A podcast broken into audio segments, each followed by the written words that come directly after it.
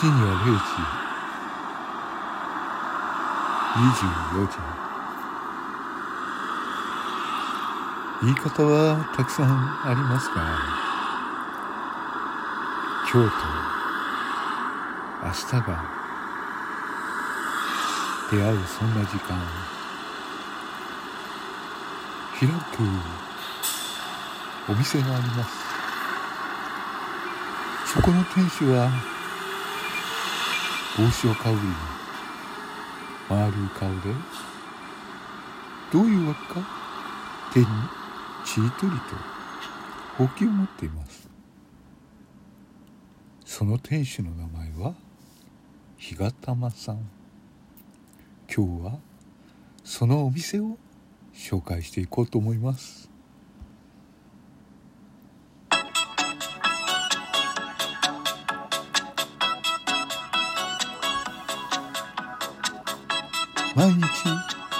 夜24時になるとそのお店は開きます。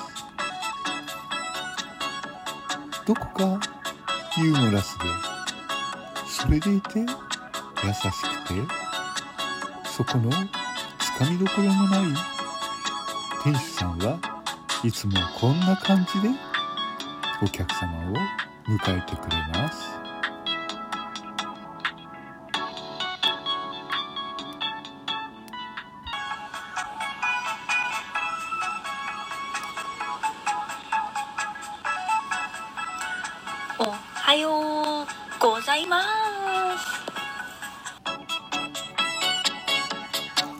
人々が眠りにつくその時間帯なのにその人は必ず「おはようございます」と挨拶してお客様を迎えます。そうその方は日がたまさん。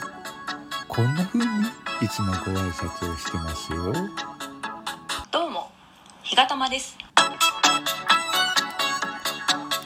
こんな風に？日がたまさんは？いつも「どうも。日がたまです」と挨拶をしてお客様を迎えています。さてこの日がたまさん。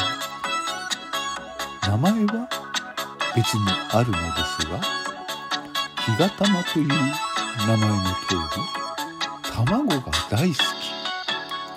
生まれ変わったら卵になりたい。ちょっと何言ってるかわからない。そんな人なんですね。とにかく卵愛がすごく卵を通じていろんな方とつながりを広げている。そんな卵の化身と言ってもいい人かもしれません。なので彼女の放送は笑顔にあふれこんな感じで配信されています。ちょっと聞いてみましょう。勝敗かな？缶をクピクピって飲んだ後テーブルにその缶を置く時の音が大きかったんであ本当に酔っ払ってんだと。思ってめっちゃ面白かったです。って言っててお好み焼き屋さんなんだと感じてますそ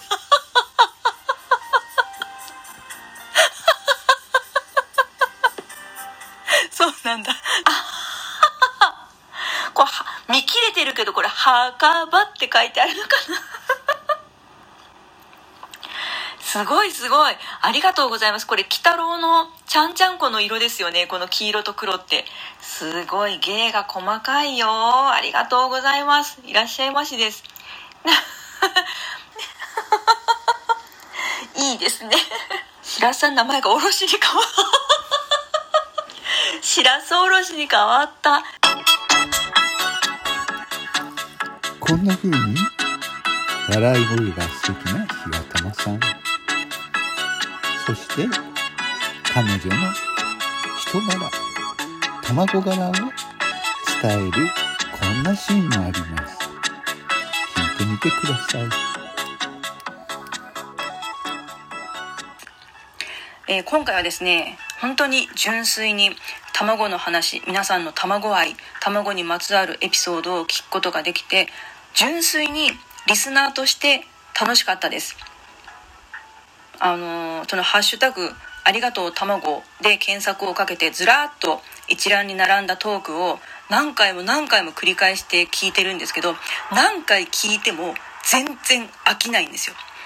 でその「ありがとう卵」っていうハッシュタグでなんかねその私日がたまだけのだけのって言ったらちょっとあれですけどなんかこう自分だけの大好きなトークのコレクションができたような気がして本当にそのラジオトークラジオトークライフのね宝物がね一つできたな。もちろん皆さん皆さんの存在も私にとっては宝物なんですけどなんかこのトークコレクション「ありがとう卵」は本当に私にとってかけがえのないね宝物になったなっていうそんな気がしております。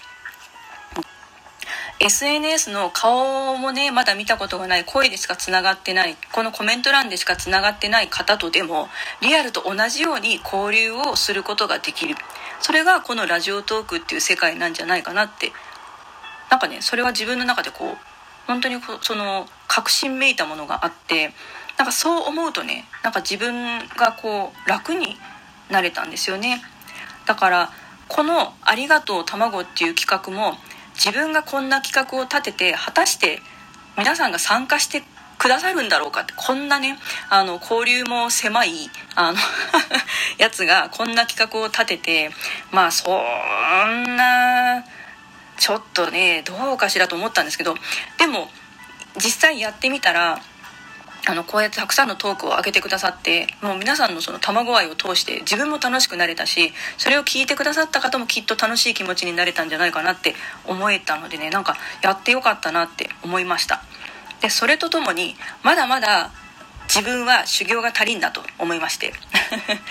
あの本当にこれからいろんな方とね交流をまた広げていってなんかこういう「ありがとう卵」っていう企画をやりますっていう宣伝をした時に「あやりたいやりたい」ってそんな方がねどんどん増えていってでそのどんどんどんどん増えていった大きな輪の中でまた違う交流がどんどんどんどん広がっていってそれがね大きな輪になっていったら、まあ、そんなことができたらね夢ですけどね。ちなみにあの何何？リリンどリルンどうしたの？いくよ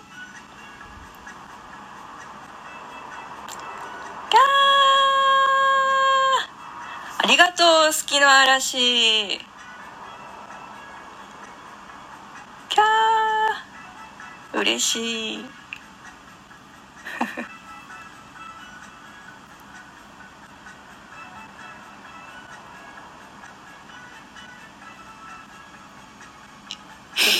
嬉しいございます。ありがとうございます。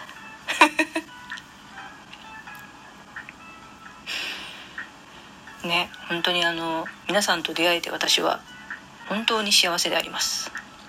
あれ？泣いてる？泣いてなんかないさ。ふふふふ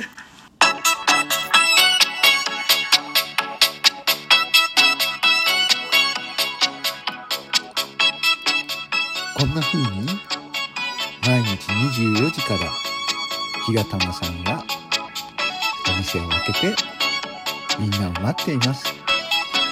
さあ卵愛を持って日がたまさんのお店に行ってみませんか？日がたまさんが「おはようございます」と皆さんをお待ちしてますよ。それでは皆さんまた今日もいい一日でありますように。おはようございます。